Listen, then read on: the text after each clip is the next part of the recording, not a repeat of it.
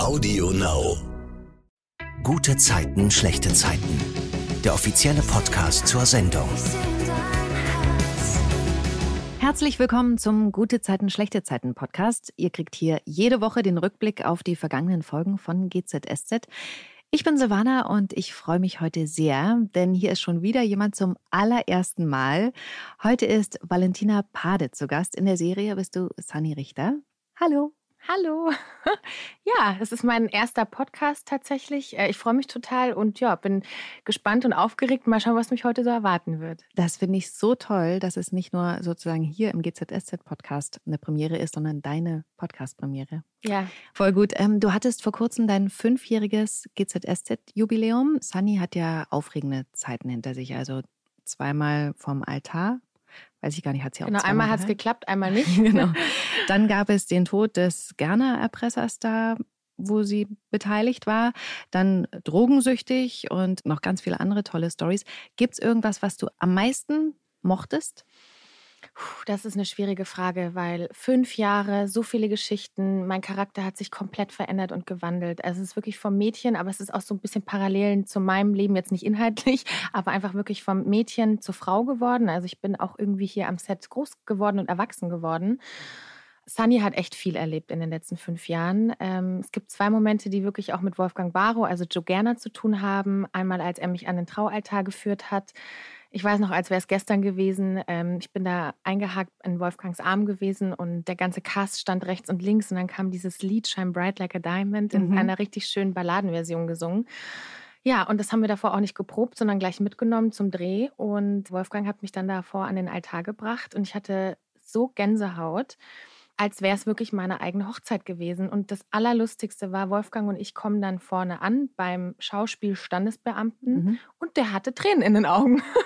Also oh. das hat er nicht gespielt, mhm. sondern der fand es anscheinend auch so, ja, emotional irgendwie, dass ja, er auch wirklich echte Tränen in den Augen hatte. Und ach, es war irgendwie für mich alles so rührend. Das war wirklich wie so ein Slow-Mo-Gang. Und der zweite Moment, der halt sehr, sehr ergreifend und emotional war und auch sehr, sehr echt, war, als äh, Sunny Joe Gerner ja aus diesem Grab mhm. gebuddelt hat mit ihren eigenen Händen. Ah, jetzt kriege ich direkt wie Gänsehaut. Ja, Krass. weil das war so, ich habe da auch irgendwie gar nicht richtig gespielt, sondern ich war so in diesem Moment, wenn man sich vorstellt, dass da jemand ist, da geht es um Sekunden, um diesen Menschen zu retten. Es war sehr, sehr heiß an dem Tag. Es war tatsächlich auch kaum noch Erde, sondern eher Staub und Sand, mhm. den ich da weggebuddelt habe, um ihm das Leben zu retten. Und ja, ich finde es tatsächlich auch eine meiner stärksten Szenen geworden. Die ist auch auf meinem Demoband. Mhm. Ja, und diese Momente sind mir auf jeden Fall im Kopf geblieben. Und um nochmal auf die Szene zurückzukommen, also für mich jetzt als Zuschauer, der war ja da wirklich dann schon unter der Erde. Mhm. Wie ist das dann am Set? Das ist ja wahrscheinlich nicht gewesen, ne? Er war wirklich auch unter der Erde. Ah. Natürlich ähm, haben wir ihn auch dafür gebraucht, um den Moment zu zeigen, wenn eben sein Kopf befreit wird von dieser Erde und diesem Staub und dem Sand. Er lag natürlich nicht die ganze Zeit darunter. Vieles haben wir natürlich auch mit Dummies gespielt, mhm. weil es natürlich einfach auch körperlich sehr anstrengend ist, wenn da die ganzen Nebenhöhlen, Nase, Mund, alles zu ist. Also es mhm. ist, ja, ja es waren schon harte ne? Bedingungen und ist natürlich auch gefährlich. Klar, also wir sahen danach zwar alle aus, musste erstmal ins Nagelstudio, aber ähm, ja, es war auf jeden Fall sehr ergreifend, auch mit Uli zusammen und ähm, ich mag das halt auch, wenn man in dem Moment so drin ist, dass einem alles egal ist, ob man jetzt glänzt, wie man aussieht, ob die Haare sitzen, ob ich schmutzig bin. Wir hatten natürlich auch alle Outfits dreimal gekauft, weil wir die natürlich davor nochmal gebraucht haben, danach mhm. im Krankenhaus Krankenhaus und so weiter und so fort. Aber ich liebe es dann in dem Moment einfach alles zu geben und ja, da ist diese wunderschöne Szene bei rausgekommen. Letztens hatte Sunny so ein bisschen eine Lebenskrise, weil sie das Gefühl hatte, nichts geschafft zu haben von dem, was sie sich erträumt hatte als Kind, also Star-Architektin zu werden. Du bist ja quasi schon immer Schauspielerin. Mit drei Jahren hast du angefangen, habe ich genau. recherchiert. Ja, sehr gut. Hast du irgendwann mal gedacht, das wäre eigentlich auch ganz schön gewesen. Also ich habe früher immer gesagt, mein größtes Ziel im Leben ist es, Hausfrauenmutter zu werden. Oh. Da war ich aber fünf. Mittlerweile, ich bin total glücklich, dass ich den Job ausüben darf, den ich liebe, weil ich glaube, es gibt sehr, sehr viele Leute, die in einem Beruf arbeiten, mit dem sie nicht zu 100 Prozent happy sind. Und ähm, ja, ich komme jeden Tag hierher, kann kreativ sein und das auch alles richtig ausleben Ich habe nach meinem Abitur, ich habe immer gedreht, auch neben der Schule, aber nach meinem Abitur habe ich angefangen, als ich noch nicht ganz wusste, in welche Richtung geht es jetzt, kommt der nächste Schauspieljob, kommt der nicht. Das ist ja bei uns Schauspielern auch nicht immer, dass man da sofort gleich was Festes danach hat. Ähm, das war dann nach Marienhof und Fakio Goethe, habe ich angefangen zu studieren und ich wusste nicht, denn? was ich studieren ah, soll. Okay. Und bin dann auf Italienistik und Philosophie gekommen, mhm. weil ich mir dachte, wenn ich schon was studiere, bis der Job kommt, der nächste hoffentlich, möchte ich was studieren, wo ich danach was davon habe. Und das ist dann für mich einfach cool, eine weitere Sprache zu sprechen. Ich bin eher sprachlich begabt mhm. als mathematisch und dachte mir oder habe darauf gesetzt, ein Auslandssemester in Italien machen zu können. Also das war so mein Ziel, auch mal raus aus München, weg von den Eltern. Ich war dann 19 oder 18 nach dem Abi. Und ja, es hat aber auch nur drei Monate funktioniert, das Studium, weil ich dann den Job hier bekommen ah. habe. Also es ging dann doch schneller als gedacht. Aber ich kann sagen, ich habe mal kurz an der LMU in München studiert. Das Lustige ist, wir kommen jetzt direkt zum Start der Woche in die Serie und da geht es gleich nochmal um Sprachen, weil am Montag zögert Emily erst noch mit Aaron in den Privatjet zu steigen, um nach Paris zu fliegen. Sie sagt, er soll ihr erst beweisen, dass er diese Star-Designerin wirklich kennt und deswegen ruft er sie an und spricht auf Französisch mit ihr. Und da habe ich mir überlegt, da frage ich dich doch mal, hättest du das gekonnt? Ulala, oui. Also ich habe auch in der Schule Französisch gehabt, witzigerweise. Mhm. Ich hatte es sechs oder sieben Jahre sogar, also echt lang. Dadurch, dass man natürlich jetzt nicht spricht, also ich habe jetzt nicht so viele französische Freunde oder so einen Bezug zu äh, Frankreich, aber ich glaube, ich hätte mich da schon eingelesen und dann ist es halt einfach nur auswendig lernen. Ich bin Gott sei Dank relativ begabt, was Aussprache angeht. Also ich hätte es bestimmt hinbekommen, aber man muss sich da auch erstmal was trauen. Dadurch, dass ich ja halb Kroatin bin, habe ich das natürlich auch erzählt, als ich hier angefangen habe und hatte tatsächlich auch schon ein paar äh, Szenen auf Kroatisch. Da haben wir einfach etabliert, dass Sunny auf einem Elite-Internat war und da eben auch Kroatisch gelernt hat und deshalb mhm. hat sie dann auch mal einfach so ein paar Sätze auf Kroatisch rausgehauen. Aber es ist schon eine Herausforderung. Zum Beispiel auch Gamsa, also Rolle Shirin, spricht ja auch ab und zu Türkisch. Mhm. Und das finde ich schon immer cool, weil ich habe natürlich Angst, wenn es dann ausgestrahlt wird, dass ich vielleicht irgendwas falsch betont habe oder so. Mir haben dann auch gleich Leute geschrieben, hey, jetzt hast du super gemacht. Manche meinen, ja, an der Aussprache Sprache müssen wir noch ein bisschen üben. Aber ähm, da wir ja keine Native Speaker sind, was diese Sprachen angeht, ist es, glaube ich, auch okay. Und ich finde es mal ja eine coole Abwechslung.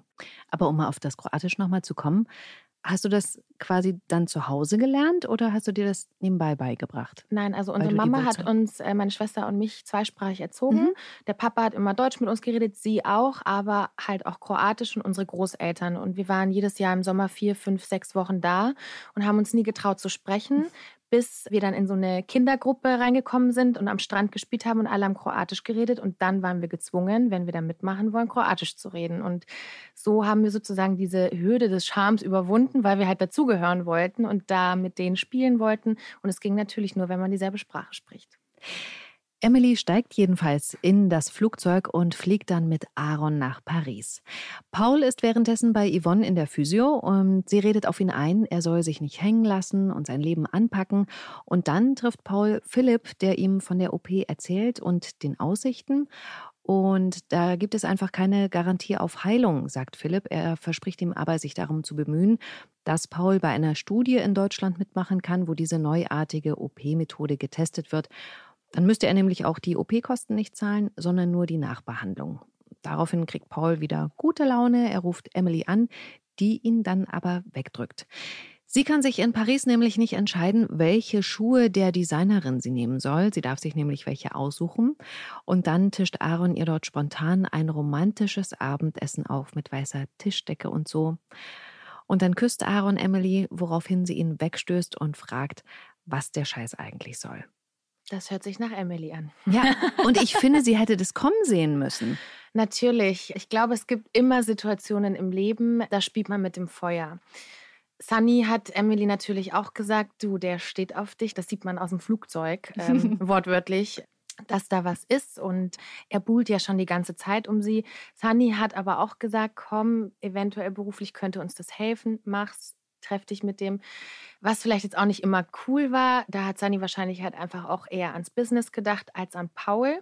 Man muss es aber auch irgendwie nachvollziehen so ein bisschen. Und ich glaube, nichtsdestotrotz reizt das Emily ja auch so ein bisschen. Ich meine, sie ist verheiratet, die beiden kümmern sich um Kate und vielleicht einfach mal aus dem Alltag ausbrechen, ist wahrscheinlich das, was sie reizt. Auch wenn man den Kuss eigentlich hätte vorhersehen mhm. müssen oder können denkt man dann eventuell doch nicht, dass es so weit kommt. Aber in dem Fall war es so. Und ich glaube, das plagt ein wenig ihr Gewissen.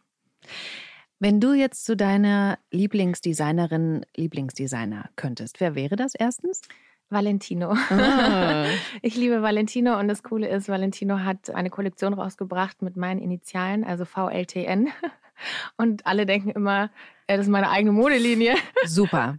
Genau. Und wenn du da was aussuchen dürftest, so wie Emily jetzt in Paris? Also ich liebe die klassischen High Heels von Valentino mit den mhm. Nieten. Und du ähm, kannst auch darauf laufen? Ich kann auch sehr gut darauf laufen. Das habe ich früh geübt, als ich klein war. Habe sogar mal den Absatz meiner Mutter abgebrochen und den Schuh versteckt. Und sie hat sich gedacht, warum gibt es nur noch einen Schuh davon?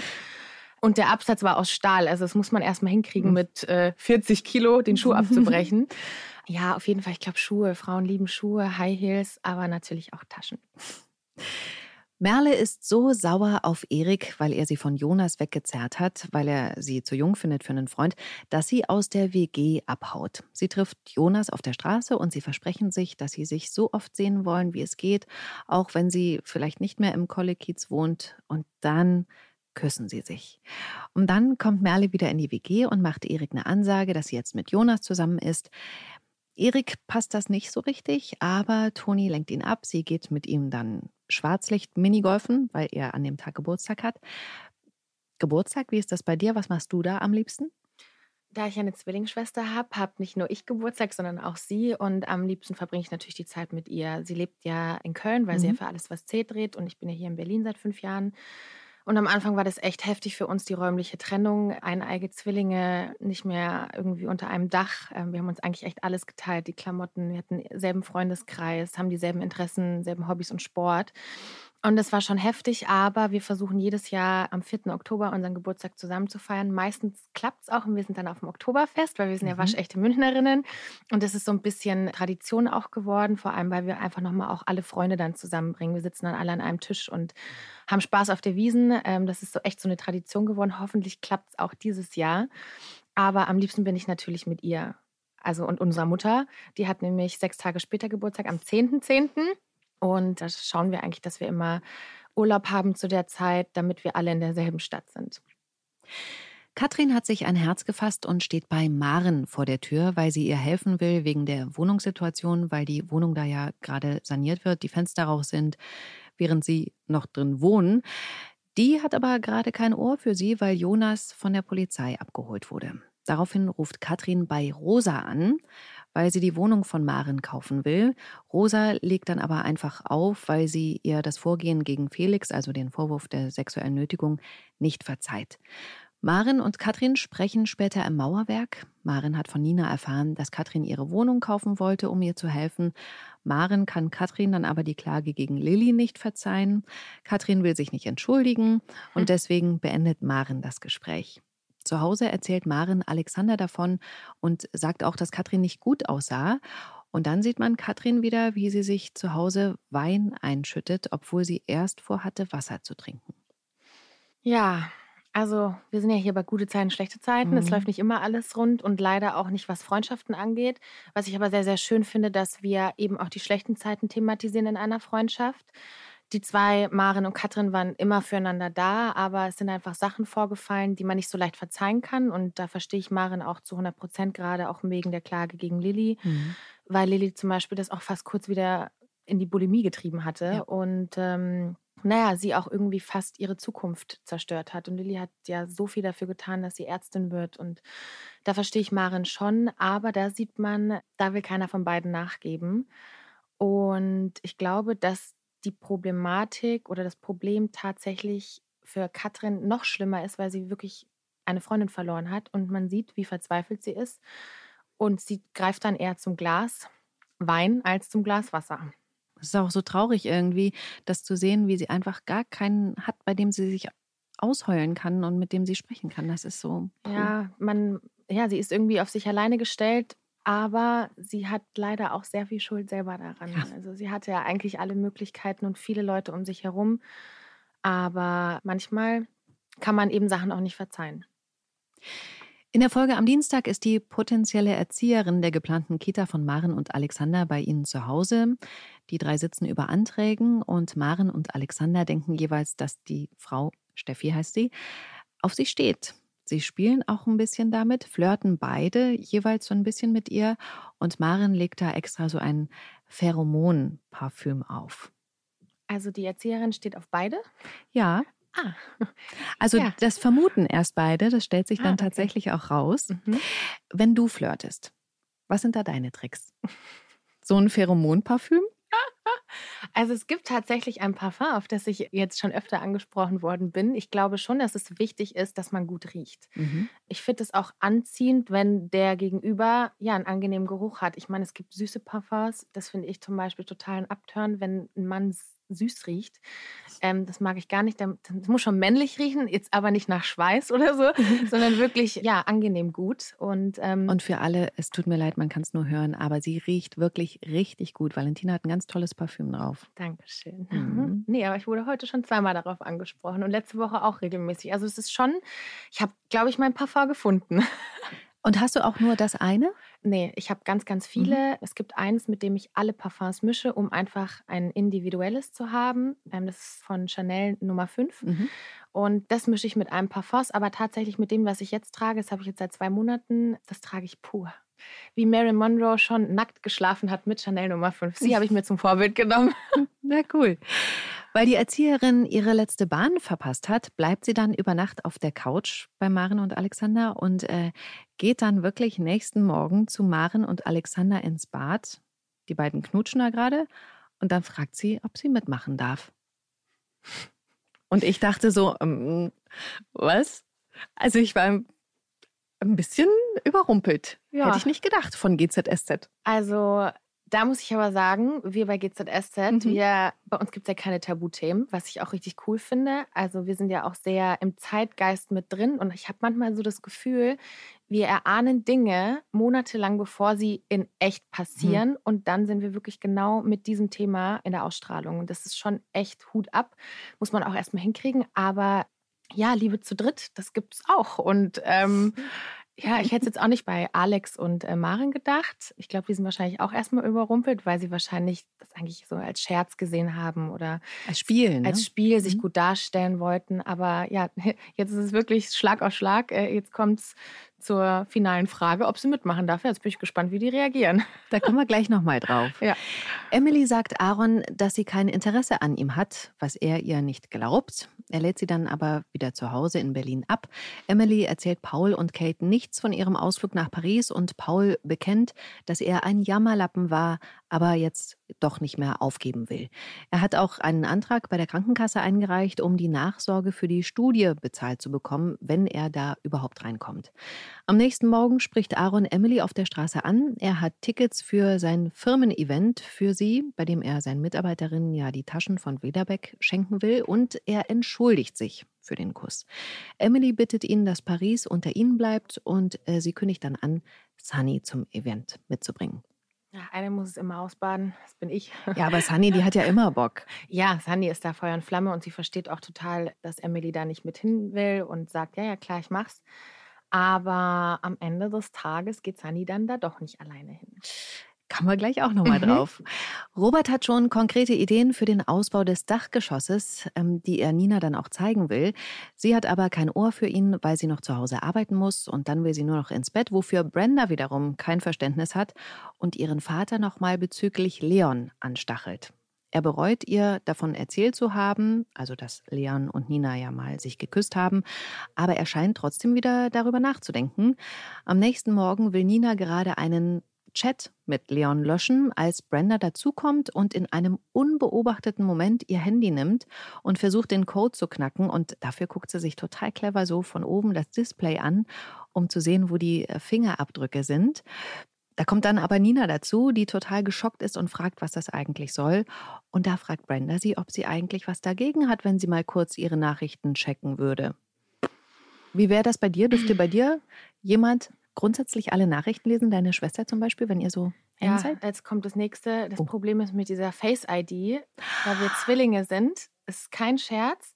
Ist ja geil. Die neuen Handys wurden mit Zwillingen und äh, dieser Face-ID eigentlich entwickelt, aber 3% können das Handy der Schwester, der Zwillingsschwester oder des Zwillingsbruders öffnen.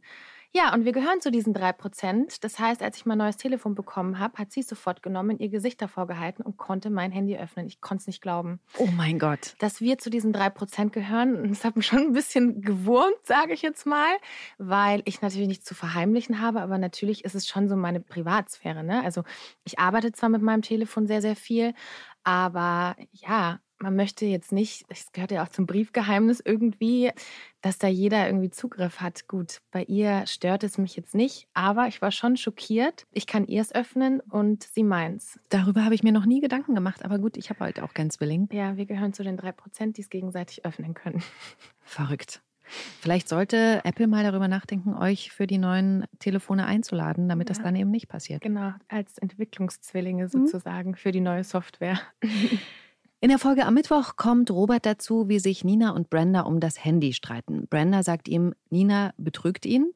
Robert nimmt Brenda daraufhin das Handy weg und gibt es entschuldigend Nina zurück.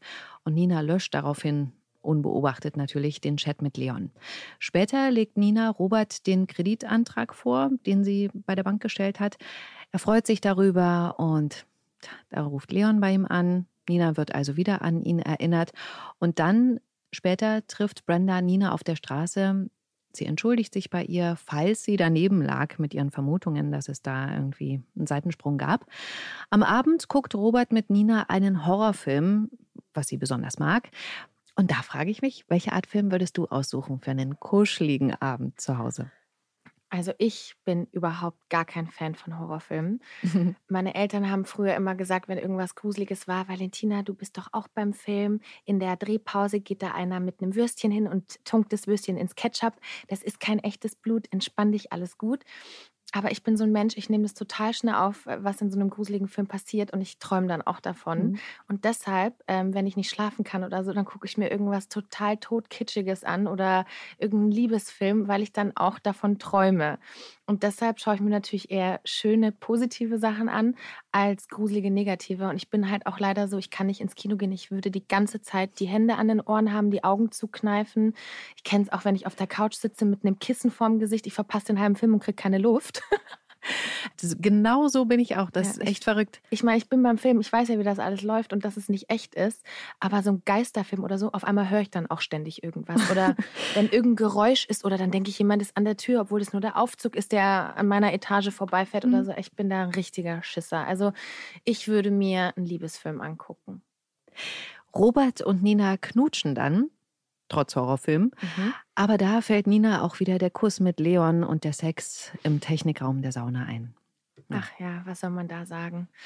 Irgendwie, ich finde vor allem das Absurde daran ist, dass Nina ja eigentlich überhaupt nicht der Typ für sowas ist. Und das weiß sie ja auch. Und ich glaube, das ist auch das, was sie stört. Sie liebt Robert ja. Aber was will man machen, wenn die Gedanken ständig um den anderen Mann kreisen? Dann muss man sich, glaube ich, irgendwann selbst eingestehen. Vielleicht hat sie einfach den Falschen geheiratet. Ja, und vor allen Dingen, ich finde bei der Geschichte so krass, man kann sich eben nicht entscheiden für die mhm. Liebe. Ja, aber man kann auch nicht zwei Männer gleichzeitig lieben. Ist auch schwierig. Ja, das ähm, tatsächlich hat Anne letztens in Frage gestellt, ob das eigentlich geht. Also, dass man. Ja, aber wird man beiden zu 50 Prozent dem einen, 50 Prozent dem anderen komplett gerecht so? Ich glaube, ich würde an einen immer mehr denken. Also ich, ich oder man nicht. hat so den Mann für die gewisse Situation. Also mit dem einen macht man vielleicht lieber das ja. und mit dem anderen das oder so. Ja, aber dann doch lieber da, wo das Herz mehr schlägt hm. als nur körperlich, finde ich. Aber vielleicht sollten die mal die Frau von der Kita einladen. ja, die Steffi. Die, die könnte auch beide lieben. Da sind wir wieder beim Thema. Ja. Maren und Alexander ja. haben nämlich der Erzieherin offenbar gesagt, dass das nichts wird mit einem Dreier. Ähm, ah. sie laufen ihr auf jeden Fall in der Wohnung hinterher und entschuldigen sich für das Missverständnis und sagen dann auch, sie wollten das so mal ausprobieren, ein bisschen spielen. Mhm. Sie sagt dann, dass sie nicht sauer ist und dass sie natürlich auch weiter mit am Start ist, was die Kita angeht. Und da ist mir aufgefallen, man sieht da an der Wand in der Wohnung von Maren und Alexander so Kinderbilder, mhm. also von Marens Kindern. Und da frage ich mich, sind das eigentlich dann echte Fotos von den Schauspielern? Also habt ihr Bilder von früher für sowas mitgebracht ans Set oder wie ist das? Ja, Also wenn wir zum Beispiel Familienbilder haben, wo mehrere Mitglieder einer Familie sind, die wurden natürlich bearbeitet. Mhm. Da wurden Kinderbilder von uns genommen oder Fotos von früher und die wurden dann sozusagen zusammengeschnitten, mhm. als wären wir zusammen im Urlaub. Es gibt aber auch Fotos, die zum Beispiel nachgestellt werden. Katrin, Joe und Johanna, mhm. die wurden zu dritt fotografiert und dann wurde irgendwie eine schöne Strandkulisse im Hintergrund eingesetzt und dann haben wir sozusagen erzählt, die sind zusammen im Urlaub gewesen. Aha. Aber das ist natürlich aus zeittechnischen Gründen leider nicht immer möglich. Aber von mir, auch als ich hier angefangen habe, wurden auch Kinderfotos angefragt aus der Produktion. Die haben gefragt, hast du Bilder, die du uns zur Verfügung stellen kannst? Ja, und dann habe ich die denen geschickt und die werden dann sozusagen in die Serie ein integriert. Und sind das dann auch wirklich Bilder von dir oder? Ja, das sind Bilder von mir, nicht von meiner Schwester. Äh, würde ja keiner merken. Stimmt, das würde tatsächlich keiner merken. Es gibt auch Bilder, wo ich mir nicht zu 100% sicher bin, Ach. war ich das damals? Wir waren früher wirklich sehr, sehr, sehr ähnlich. Und auch unsere Großeltern und unsere Eltern haben uns von hinten mal verwechselt. Hm. Aber wie gesagt, ich höre mittlerweile auf Valentina, Cheyenne, Sunny und Marie und auf Pade. Mhm. In der Schule wurden wir auch nur die Pades genannt, weil es natürlich für die Lehrer Horror war, uns auseinanderzuhalten. Und wir Wart saßen immer nebeneinander. Wir waren meistens auch immer in derselben Klasse. Und irgendwann hat unser Direktor kurz vom Abitur uns auseinandergesetzt, weil er meinte, das gibt es nicht. Ihr hängt 24 Stunden aufeinander. Was habt ihr euch noch zu erzählen den mhm. ganzen Tag? Aber irgendwie so als Mädels, da kommt man immer auf ein Thema. Und Genau, der wollte uns dann sogar auch äh, in zwei verschiedene Klassen schicken, also uns wirklich richtig trennen. Aber mhm. da haben wir gesagt, bitte, bitte nicht, weil wir haben denselben Stoff zu lernen und können uns gegenseitig abfragen. Dann wurde eine nach vorne gesetzt und eine nach hinten.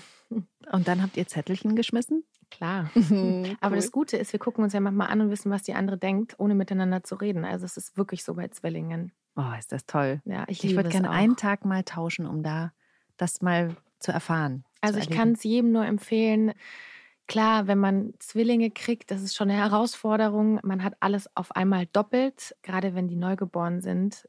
Ich glaube, das ist richtig anstrengend. Unsere Mutter hat auch gesagt, seit dem Tag unserer Geburt hat sie Migräne, weil es halt echt hart ist. Wir waren auch richtige Schreikinder leider.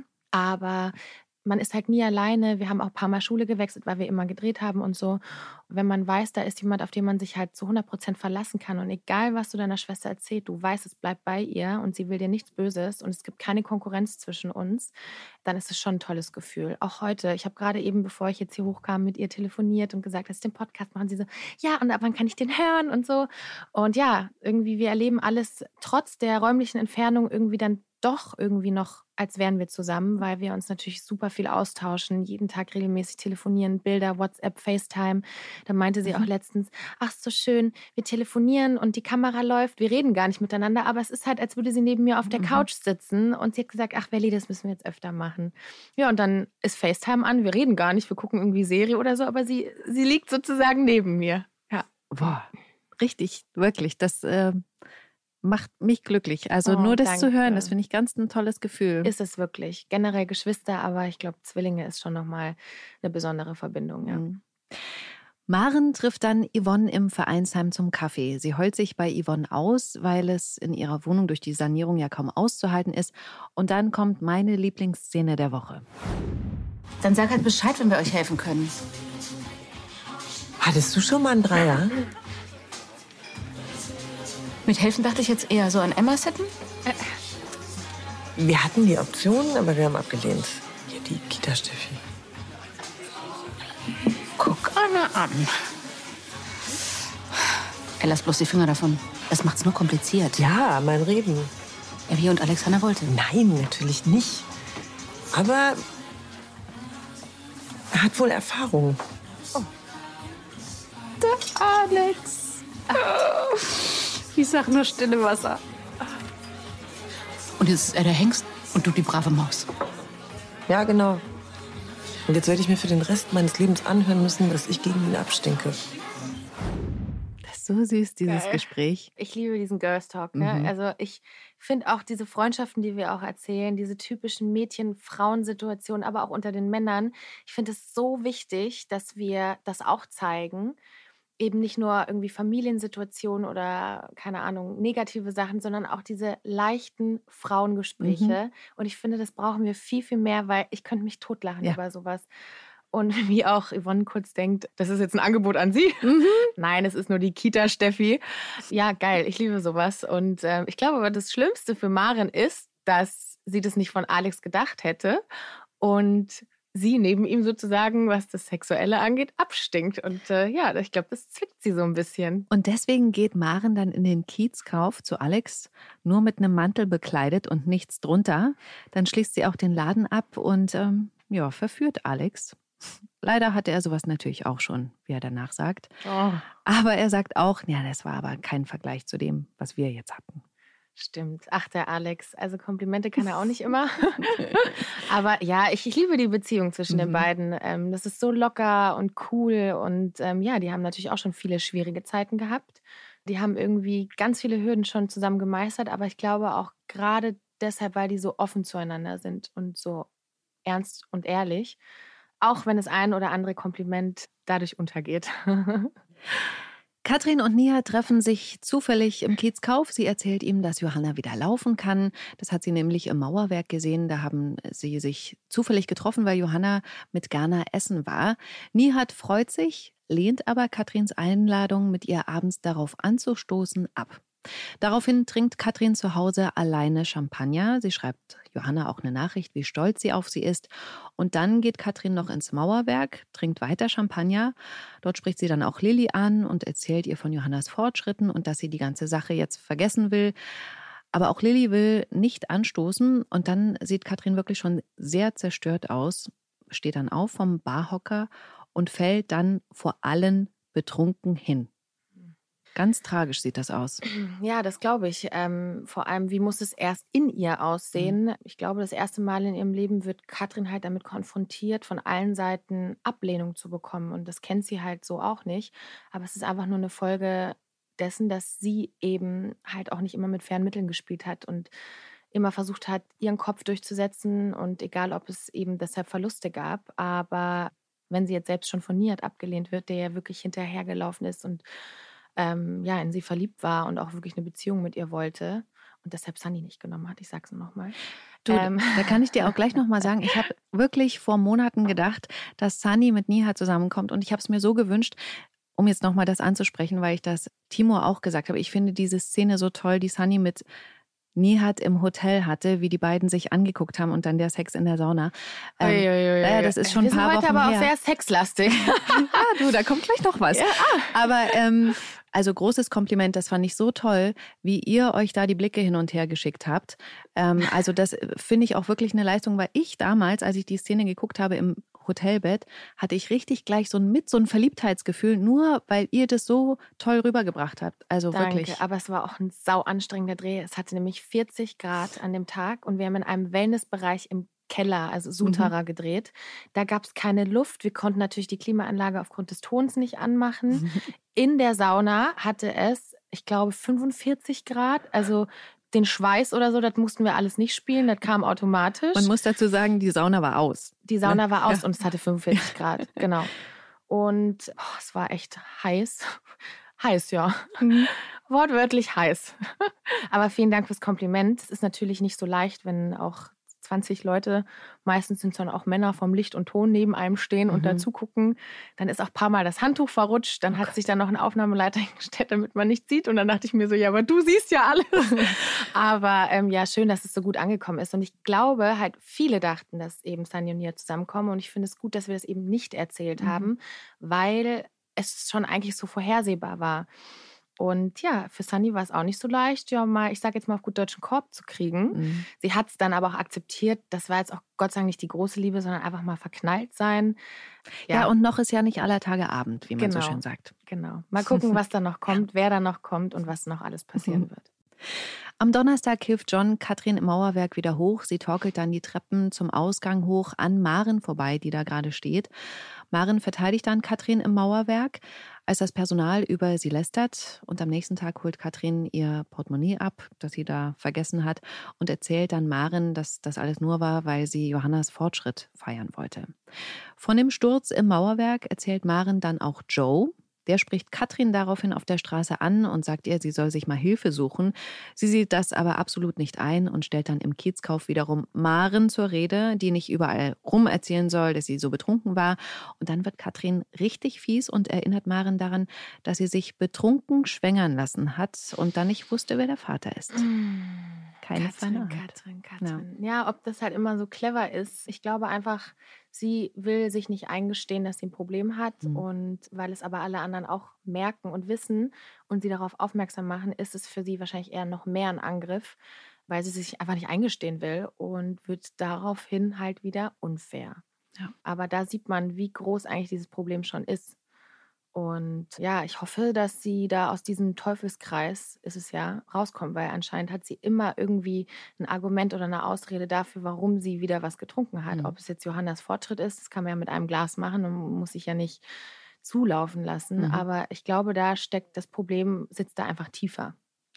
John und Shirin machen im Vereinsheim rum, verschwinden dann dort im Büro und dann hört man,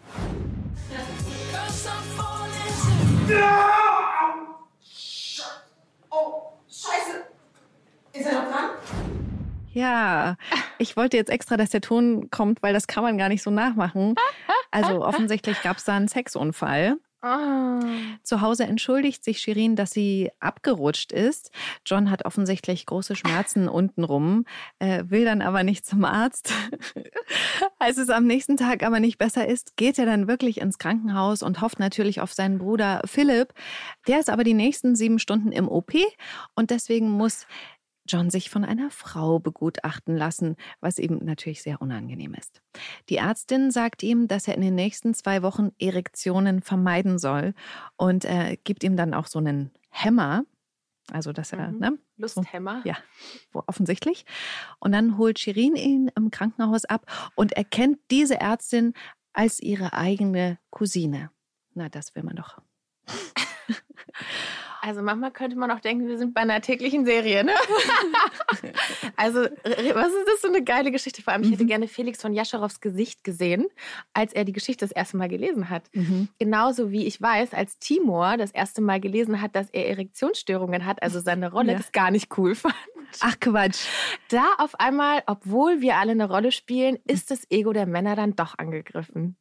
Witzig. Ja, cool. Aber Felix von Jascharow, wirklich, diese Szene ist auch so toll, wie die da auf dem Bett sitzen und er auch gar nicht da runter gucken will. Also dieser Gesichtsausdruck auch beim Spielen super. Wirklich tolle Szene. Ich schaue sie mir nochmal an. Und dann kommst du ins Spiel. Oh, Sunny ist aus Singapur zurück. achso, ich dachte schon, ich komme jetzt woanders noch ins Spiel. Nein.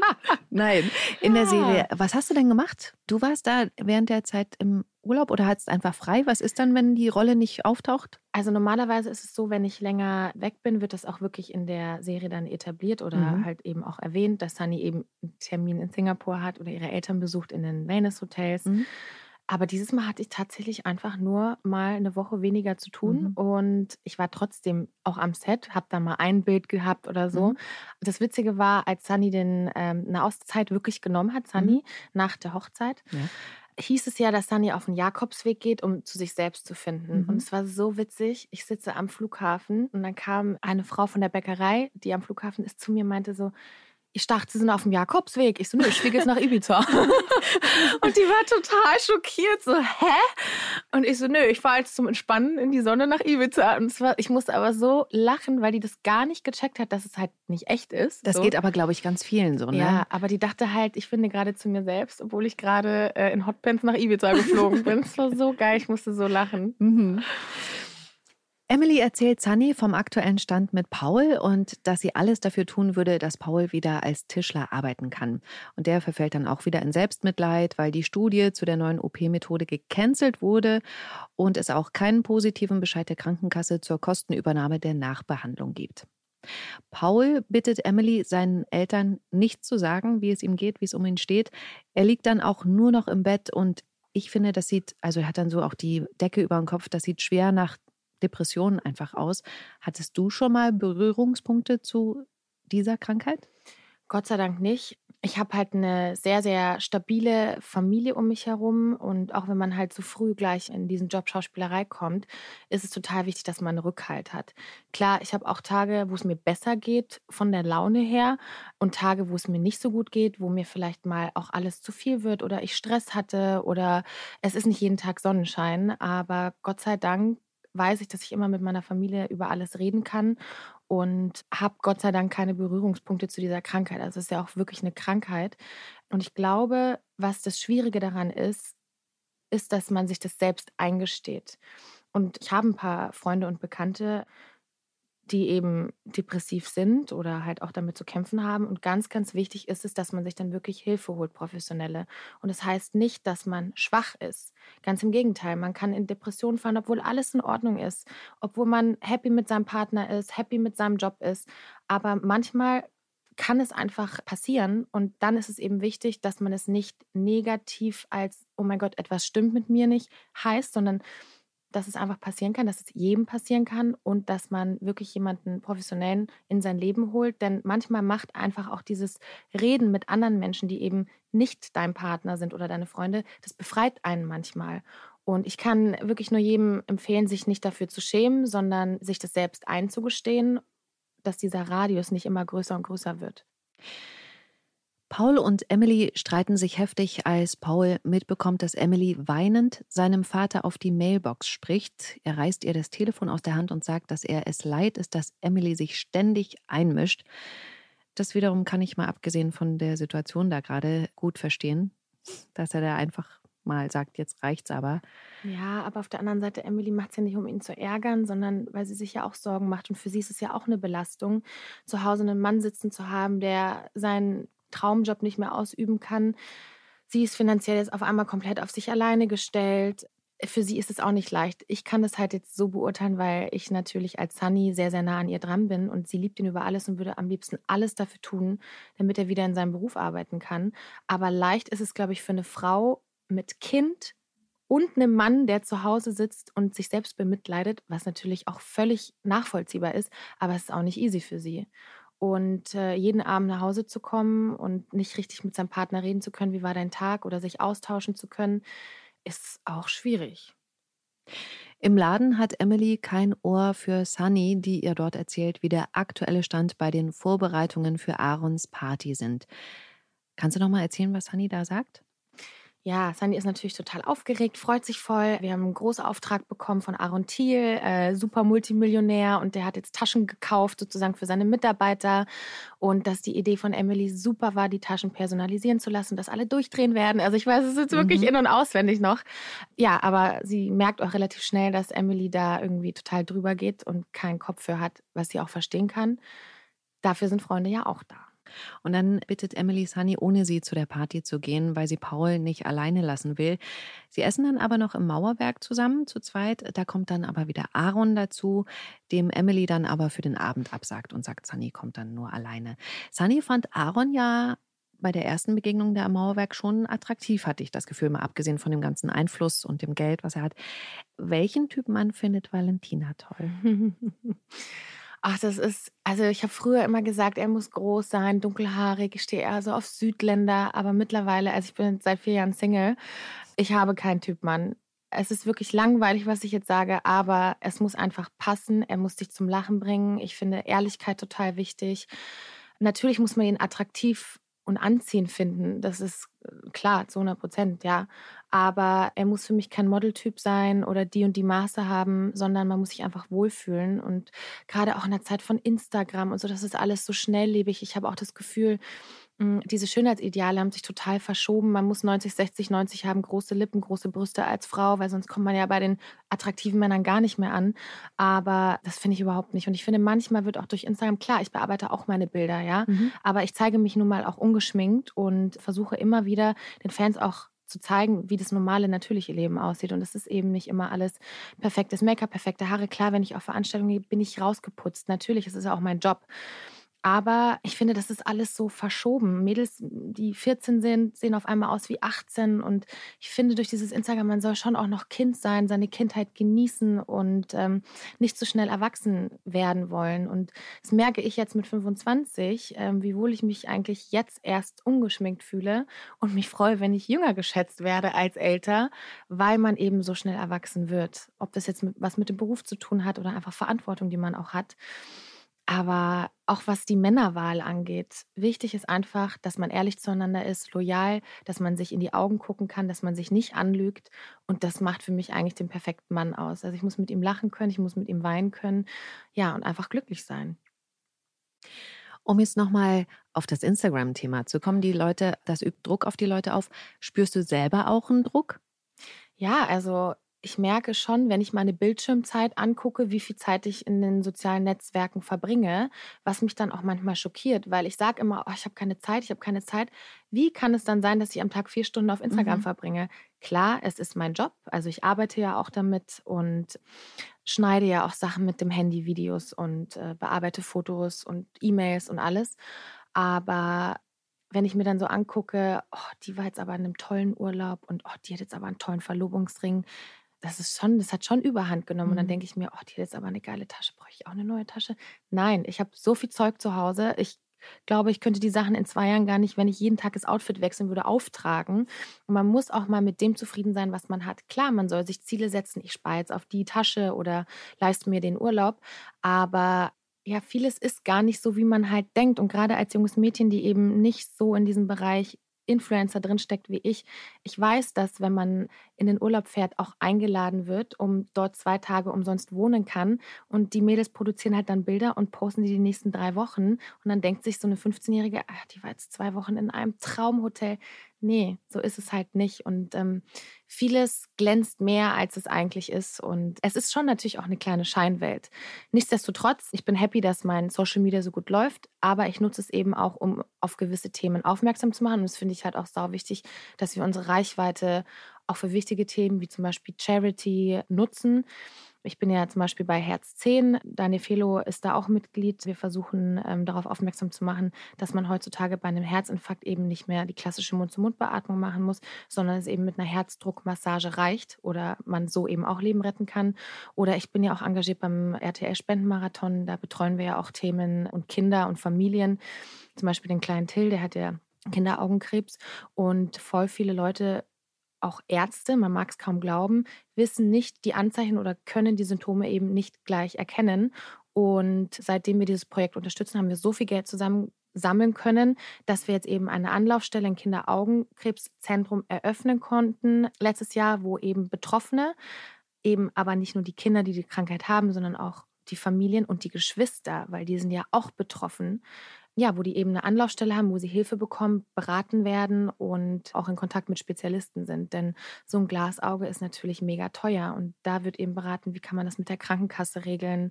Da werden Ärzte empfohlen und natürlich auch die anderen Kinder mit therapiert, sage ich jetzt mal.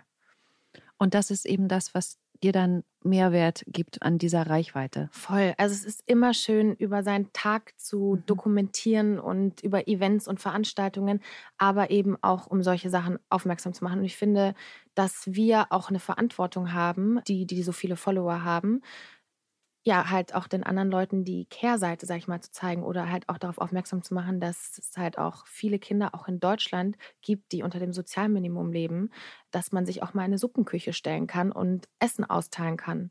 Und da finde ich schon, dass darauf mehr geachtet werden muss, dass die Leute, hm, die so eine große Reichweite haben, das auch mehr streuen und sich vielleicht auch mal mit gewissen Themen mehr auseinandersetzen als mit anderen. Und ich finde, das schon gut, ja, dass wir auch das mit dem RTL-Spendenmarathon machen. Und privat mache ich natürlich auch noch viel. Man muss ja auch nicht immer alles an die große Glocke hängen.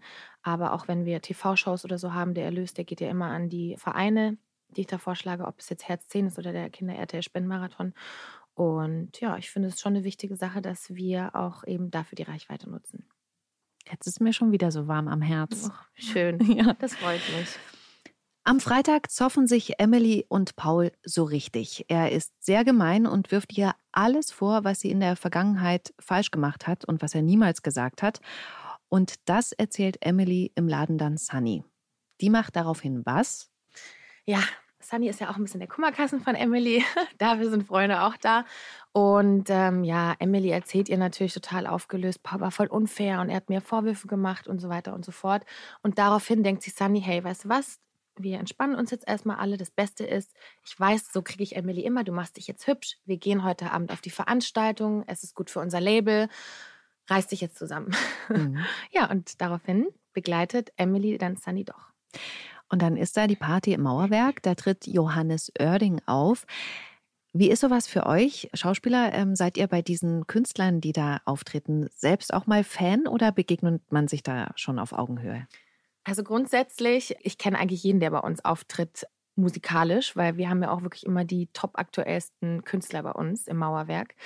Und das Witzige ist, ich habe mich schon öfter mit Künstlern unterhalten, die zu uns meinten, ey, wir waren voll aufgeregt, endlich mal im Mauerwerk mhm. zu sein und voll krass, wie ihr das alles macht. Ich habe zum Beispiel letztens die Caro von Glasperlenspiel wieder getroffen. Sie hat gesagt, Valentina, ihr steht dann da den ganzen Tag und ihr redet ja so viel. Also ich bin echt beeindruckt. Du kommst da morgens um sieben hin, verlässt das äh, Studio um 19 Uhr. Manchmal siehst du ja gar kein Tageslicht.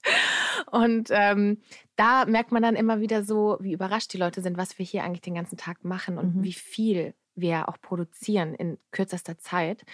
Aber ich bin natürlich auch manchmal Fan, klar. Also, Von wem denn zum Beispiel? Ähm, wir hatten, ich glaube, das war vor zwei Jahren Mauerflower Festival mhm. und da war Ray Garvey da mhm. und The Night Game und das war richtig cool. Also da war ich dann auch Fangirl und mhm. da habe ich mich auch wirklich darum gestritten, dass ich das Interview mit Ray Garvey machen darf. Cool. Und jetzt ist es richtig cool. Er war nämlich da und jetzt kennt man sich, wenn man dann mal irgendwo ist, dann grüßt man sich auch und unterhält sich so. Ist schon ganz cool. Und ähm, ich weiß sogar noch, der hat mich dann auch in der Story gepostet, wie ich das Interview mit ihm gemacht habe. Da dachte ich mir schon, ja, cool. Oh, das ist so cool, wenn du das erzählst, weil für mich ist das ja ein bisschen so, wie wenn ich mich jetzt mit dir unterhalten kann, Ach. dass du dich dann äh, so mit Ray unterhältst. Und, ja, das ne? ist schon cool. Ja. Und was wir natürlich auch für Möglichkeiten haben, durch gute Zeiten, schlechte Zeiten, was für Leute wir kennenlernen, mhm. das ist schon krass. Ja, ich überlege gerade, wen ich mir mal wünschen würde. Denk mal groß. Ich denke jetzt mal ganz groß und ich würde sagen Justin Timberlake. Echt? Ja, ich finde ihn so toll. Ich finde ihn einfach cool. Der hat eine mega coole Stimme. Aber weißt Oder, du? nein, ja? Macklemore. Also wenn GZS mit mir meine Freude machen will, wenn ich dann zehn Jahre dabei bin, dann im Mauerwerk. Im Mauerwerk mit Macklemore. Ja, cool. Weißt du, bei Justin Timberlake wollte ich gerade noch sagen, da stört mich so, dass immer diese Fremdgegerüchte. Das macht diesen Mann nicht so besonders sympathisch. Ja, aber auf der anderen Seite tut es mir so leid, weil A, wie muss sich seine Frau fühlen mhm. und B, ich weiß ja am besten, wie es ist. Es wird manchmal mehr gesagt, als eigentlich ist. Mhm. Und dann ist es eine Berührung, wenn man eine Frau, die man irgendwie, mit der man zusammenarbeitet, aus Versehen blöd an der Schulter berührt, heißt es gleich, die haben eine Affäre. Also da muss ich auch sagen an alle Zuhörer da draußen, es ist nicht immer so, wie es in der Presse dargestellt wird. Und ja, manchmal wird da auch mehr heiße Luft rumgewirbelt, als es dann eigentlich ist. Weil ich kann mir schon vorstellen, dass er Jessica Biel sehr, sehr liebt. Die haben ja auch, glaube ich, zwei Kinder. Wir wissen nie, wie es wirklich ist. Nur die beiden. Und wenn die noch zusammen sind, dann äh, hat die Liebe das auch geschafft. Mhm. Aaron bedankt sich dann auf der Bühne für die Arbeit von Emily und Sunny, holt sie zu sich und macht dann auch noch Werbung für ihr Label. Und dann ist irgendwie sein Hemd unterm Arm gerissen. Emily soll das nähen. Das macht sie dann angetrunken bei sich im Laden. Der ist ja gleich um die Ecke. Und äh, weil das so umständlich ist, zieht Aaron sein Hemd aus und dann und dann küsst er sie und diesmal lässt sie es zu ich habe schon ganz oft gesagt, ich möchte das nicht. Für mich ist Emily und Paul. Ja, und wenn ich dabei gewesen wäre, hätte sie richtig Ärger bekommen. Wie stehst du dazu? Ist ein Kuss für dich schon Fremdgehen? Auf jeden Fall. Hm. Ich bin überhaupt nicht eifersüchtig, war ich früher sehr, aber dann habe ich mir irgendwann gesagt, Valentina, du machst dich ja selber so verrückt. Wenn ein Mann mit dir zusammen ist, dann macht das aus freien Stücken und wenn er dir fremdgehen will, dann kann er seine Fremdgeh-Affäre, Beziehung, whatever auch im Supermarkt kennenlernen darf er dann deshalb nicht mehr einkaufen gehen. Mhm. Und es passiert eben nicht nur, wenn man abends im Club ist. Das ist totaler Schwachsinn. Man ist immer zusammen aus freien Stücken, aber ich finde, flirten ist okay so. Ich finde aber auch schon, wenn man heimlich mit jemand anderem schreibt, ja. ist es Fremdgehen, ja. weil man hat ja dann einen Hintergedanken. Und ja. wenn man dann Nachrichten löscht oder so, heißt es ja, man hat was zu verheimlichen. Mhm. Und das finde ich dem Partner gegenüber einfach unfair. Wenn man in der Beziehung nicht zufrieden ist, dann soll man sich trennen. Aber so ein zweigleisiges Spiel bin ich gar kein Fan von. Und also ich als Valentina hätte es auf jeden Fall nicht cool gefunden. Und ich weiß auch nicht, ob ich meinem Partner das verzeihen könnte. Shirin freut sich, ihre Cousine Nasan wieder getroffen zu haben. Sie erzählt John, dass Nasan damals plötzlich den Kontakt abgebrochen hatte wegen Erik. Und sie sagt ihm auch, dass sie sie jetzt zum ersten Mal mit Kopftuch gesehen hat. Das hat sie früher nicht getragen. Shirin lädt Nasan dann zu sich ins Vereinsheim ein. Die beiden unterhalten sich. Nasan wohnt in einem Hostel, weil sie noch keine Wohnung gefunden hat. Und deswegen lädt Shirin sie ein, mit in die WG zu kommen weil Lilly ja beruflich nach Uganda gereist ist. Als Shirin ihrer Cousine das Bett macht, kommt dann Jonas ins Zimmer, der von Lilly zugesagt bekommen hat per Telefon, dass er übergangsweise da schlafen kann, weil bei ihm zu Hause ja so ein Chaos ist wegen der Bauarbeiten. Und da bin ich jetzt mal gespannt, wer, was nächste Woche vielleicht gezeigt wird, dann in diesem Zimmer bleibt, was ja eigentlich Lilly gehört, ob es Jonas ist oder Nasan. Wenn es Jonas ist, dann würde er ja mit Merle plötzlich in einer Wohnung wohnen. Ja, aber dann soll er sich mal ein bisschen hier zusammenreißen und kann er mit Merle in ein Zimmer gehen, damit ein Zimmer für Nasan frei ist. Oder? Ja, oder er ist dann mit Nasan im Zimmer? Nee, das wäre komisch, ne? Nee, das ist schon wieder zu viel Sex. aber wir können ja äh, schon vorab gucken. Bei TV Now gibt es alle Folgen der nächsten sieben Tage schon vorab. Genau, und wer das wissen will, der kann schon mal reinschauen. Genau. Bei Maren und Alexander ist jetzt die Heizung ausgefallen. Alexander erreicht diesmal sogar den Hausverwalter, der tatsächlich auch Techniker vorbeischickt. Alexander lässt die dann alleine in der Wohnung, weil im Laden gleichzeitig die Lebensmittelaufsicht ist und die den Chef, also ihn, dabei haben möchte. Als Maren und Alexander dann nach Hause kommen, trifft sie fast der Schlag, denn da ist überall Dreck in der Wohnung und in der Wand sind jetzt riesige Löcher und deswegen streiten sie sich. Was ist für dich so ein Thema, bei dem du weißt, boah, da bin ich empfindlich, da streite ich mich bestimmt? Ich bin sehr, sehr ordentlich. Ja? Und auch wenn ich Freunde oder so zu Besuch habe, ich denke mir halt immer so, warum legt ihr den Müll zum Beispiel in der Küche einfach oben auf die Armatur, anstatt einfach die Sachen im Mülleimer zu legen? also es ist ja, ist ja derselbe Raum. Also mhm. die haben ja sich eh schon die Mühe gemacht, die Sachen abzustellen. Warum macht man dann nicht einfach die Tür auf und haut die Sachen in den Müll? Das verstehe ich nicht. Aber und was sagst du, da ist das eher Mann oder Frau tendenziell mehr oder ist das, das gleich? sind eher Männer. Ja, denke ich auch. Ähm, ich habe ja sehr, sehr viele Freunde mhm. und ja, also wirklich, mir würden jetzt so viele Beispiele einfallen, aber auch zum Beispiel, wenn Chrissa oder so bei mir ist, sie weiß, wenn ich einen Kaffee mache oder ein Wasser, ich habe da so einen Holztisch, sie muss sich ein Set drunter legen, weil ich sonst Abdrücke kriege. Sie hat das aber auch mit ihrem Holztisch und bei sich macht sie das auch. Bei mir vergisst sie es. Nein, also es ist natürlich jetzt auch nicht böswillig von mhm. ihr gedacht. Manchmal, ich habe da auch schon bei ihr Sachen abgestellt. Aber sie meinte dann auch, als wir letztens gegessen haben, ja, Welli, jetzt steht da das Essen und die Teller und das Geschirr. Bei dir wäre es schon längst weg, ne? Ich so, ja. Aber meine Freunde kennen mich da auch und das ist so vielleicht eine Macke. Aber ich würde sagen, das ist jetzt nichts Schlimmes. Also ich raste da jetzt auch nicht. Oder zum Beispiel die leere Toilettenpapierrolle. Mhm. Warum wirft man die nicht einfach weg? Steht bei dir dann ein Eimer daneben? Ja. Ach so, okay. Ja, dann kann man es direkt machen. Ja. Wenn man erstmal noch so eine Etage runter müsste oder so, Nein. dann kann man die ja vielleicht mal vergessen. Nein, ich habe auch einen Mülleimer im Badezimmer stehen. Das war's schon mit GZSZ für diese Woche. Montag geht's wie immer ab 19.40 Uhr bei RTL weiter. Ich habe mich ja letztens bei der Geschichte von Sunny und Tuna kurz vor dem Autounfall war das gefragt, ob du, Valentina, wohl auch Beyoncé zum Autofahren hören würdest und das angemacht hättest im Auto. Auf jeden Fall. Ich bin riesen Beyoncé-Fan mhm. und alle meine schwulen Freunde zum Beispiel lieben die auch. Und wir sagen immer, sie ist unser Vorbild, was Haare und Make-up angeht und Styling und Foto und in Szene setzen und alles. Ja, da werde ich ein richtiges Mädchen. Äh, ich finde halt einfach, die tanzt mega, die äh, kann performen. Ich finde sie und Jay-Z so ein unschlagbares Team, mega süße Kinder und die haben sich auch wieder zusammengerafft zum Beispiel. Mhm. Finde ich auch krass. Das war ja auch mega in der Presse. Das ist dann halt auch Fluch und Segen, wenn man bekannt ist, ne?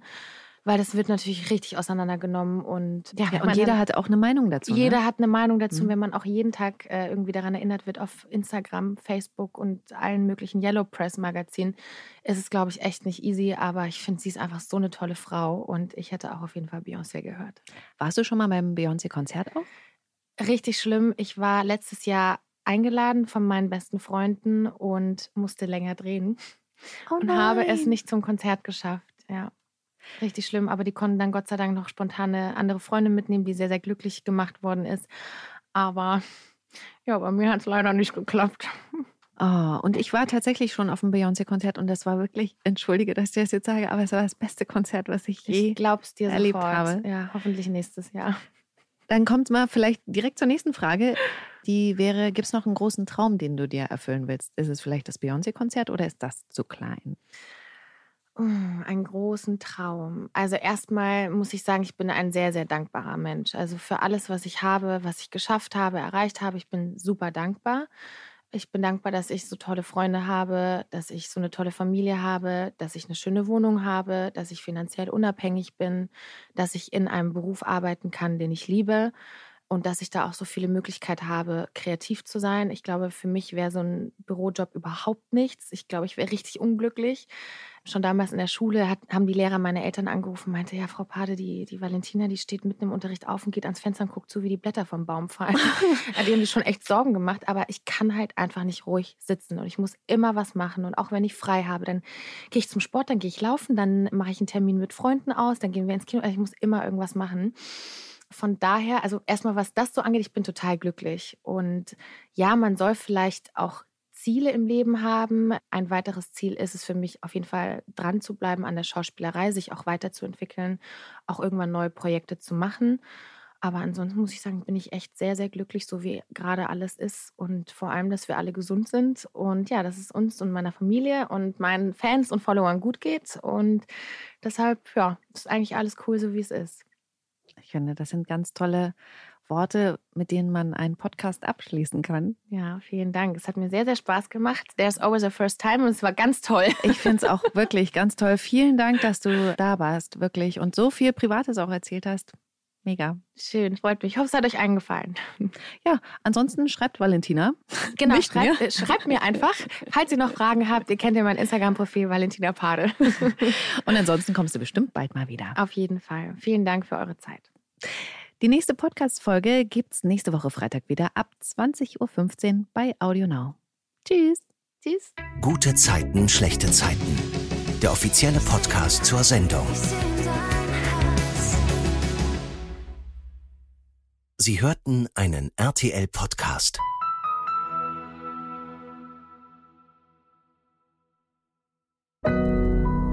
Audio Now.